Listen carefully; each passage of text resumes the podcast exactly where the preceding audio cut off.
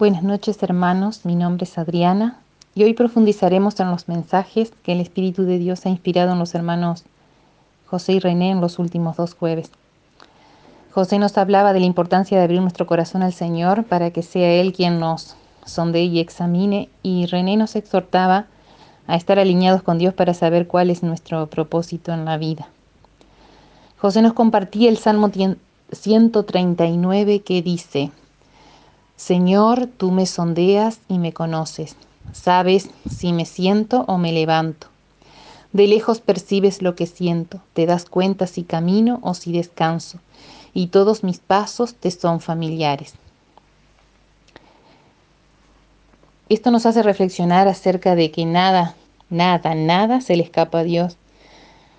Pensemos que Él es nuestro creador y nos conoce hasta la fibra más íntima de nuestro ser. ¿Es posible no respirar automáticamente? Hablando de una persona saludable, obvio. No. ¿Por qué? ¿Por qué será?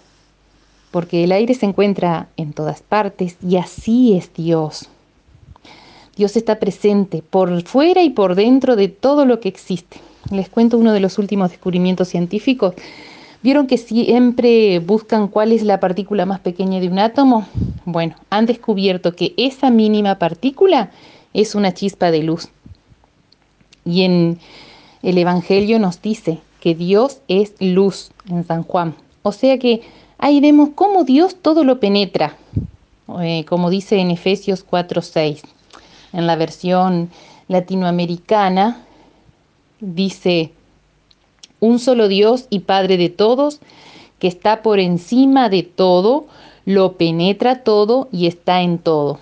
Y en otras versiones dice, con Dios que es Padre de todos, que está sobre todos, actúa en todos y habita en todos. Más claro, échale, agua, dice el dicho popular, ¿no es cierto? ¿Es posible entonces que Dios no sepa algo o no vea algo? Si fuera así, no sería infinito. Entonces la propuesta es que dejes al Espíritu Santo que te muestre qué debes cambiar, qué actitudes hay que cambiar para ser cada vez más santos. Porque ustedes saben que la finalidad de esta vida terrenal es parecernos cada vez más a Jesús, hasta llegar al estado de santidad que tenían, ¿saben quién? ¿Quiénes? Adán y Eva antes de la caída. Y lo que no purguemos aquí en esta vida lo purgaremos en la otra, pasando primero por el purgatorio. Y René nos compartía, entre otros textos bíblicos, la primera de Samuel, capítulo 16, versículos 1 y 2, en donde cuenta que Samuel estaba muy triste porque el rey que a él había ungido, Saúl, había sido desleal a Dios. Pero Dios le dice que no se preocupe, que él ya había puesto su mirada en un hombre que tenía el corazón conforme a él, que era David, y lo envía a ungirlo. Pero Samuel dice, ¿Cómo voy a ir? Si se entera Saúl me mata. O sea, que aquí vemos a Saúl, que está invadido por la tristeza y por el miedo. Y a nosotros nos pasa eso, ¿no es cierto? A veces sentimos esas emociones. Pero sentirlas no es malo, ¿eh? Lo malo es permanecer en esas emociones. Hoy justamente hablando con una compañera de trabajo, que es psicopedagoga, ella me decía que la emoción dura nada más que 90 segundos. Si la emoción continúa después de ese brevísimo tiempo, ya es decisión nuestra. Fíjense, nosotros somos capaces con nuestra voluntad de decidir qué hacer frente a esas emociones. Ustedes dirán, ¿cómo hago? Es simple si tenemos amistad con Dios. ¿Saben por qué? Porque debemos movernos por convicción, no por emoción.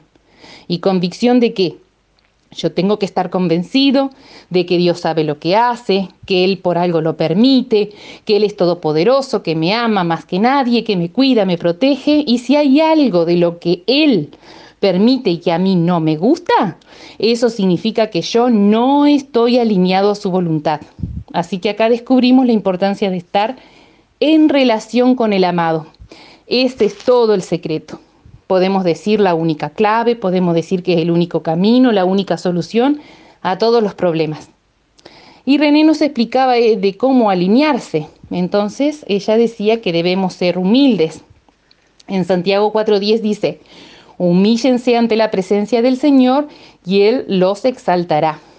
Entonces, ¿qué tenemos que hacer en los momentos difíciles? Debemos alabar al Señor, bendecirlo. ¿Y saben qué? Con esto el enemigo huye, porque se da cuenta de que no le pertenecemos.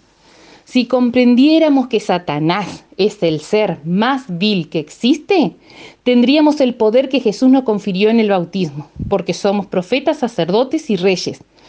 Profetas porque mm, podemos anunciar el reino. Somos reyes porque somos justamente ciudadanos de ese reino divino, hijos del único rey. Y somos sacerdotes porque tenemos el poder de bendecir. Todo lo que hablo bien es de bendición y todo lo que hablo mal es de maldición. Incluso hasta con el pensamiento podemos bendecir o maldecir. Una de las llaves más poderosas que tenemos es el perdón. Tal vez no es fácil, ¿no es cierto?, humanamente, pero debemos aprender a perdonar y debemos aprender a pedir perdón. Cuando logremos esto, las puertas del cielo se abren como con puertas de un dique, se los puedo asegurar. Las bendiciones llegan como avalancha. Así que bueno, hermanos, vamos a poner en manos de Dios toda nuestra vida con gran humildad y podemos comprometernos, los invito a comprometerse, a amarlo y a obedecerle, hasta que podamos descubrir y sentir que con solo Él, mejor dicho, solo Él es nuestra felicidad perfecta. Que Dios lo bendiga mucho.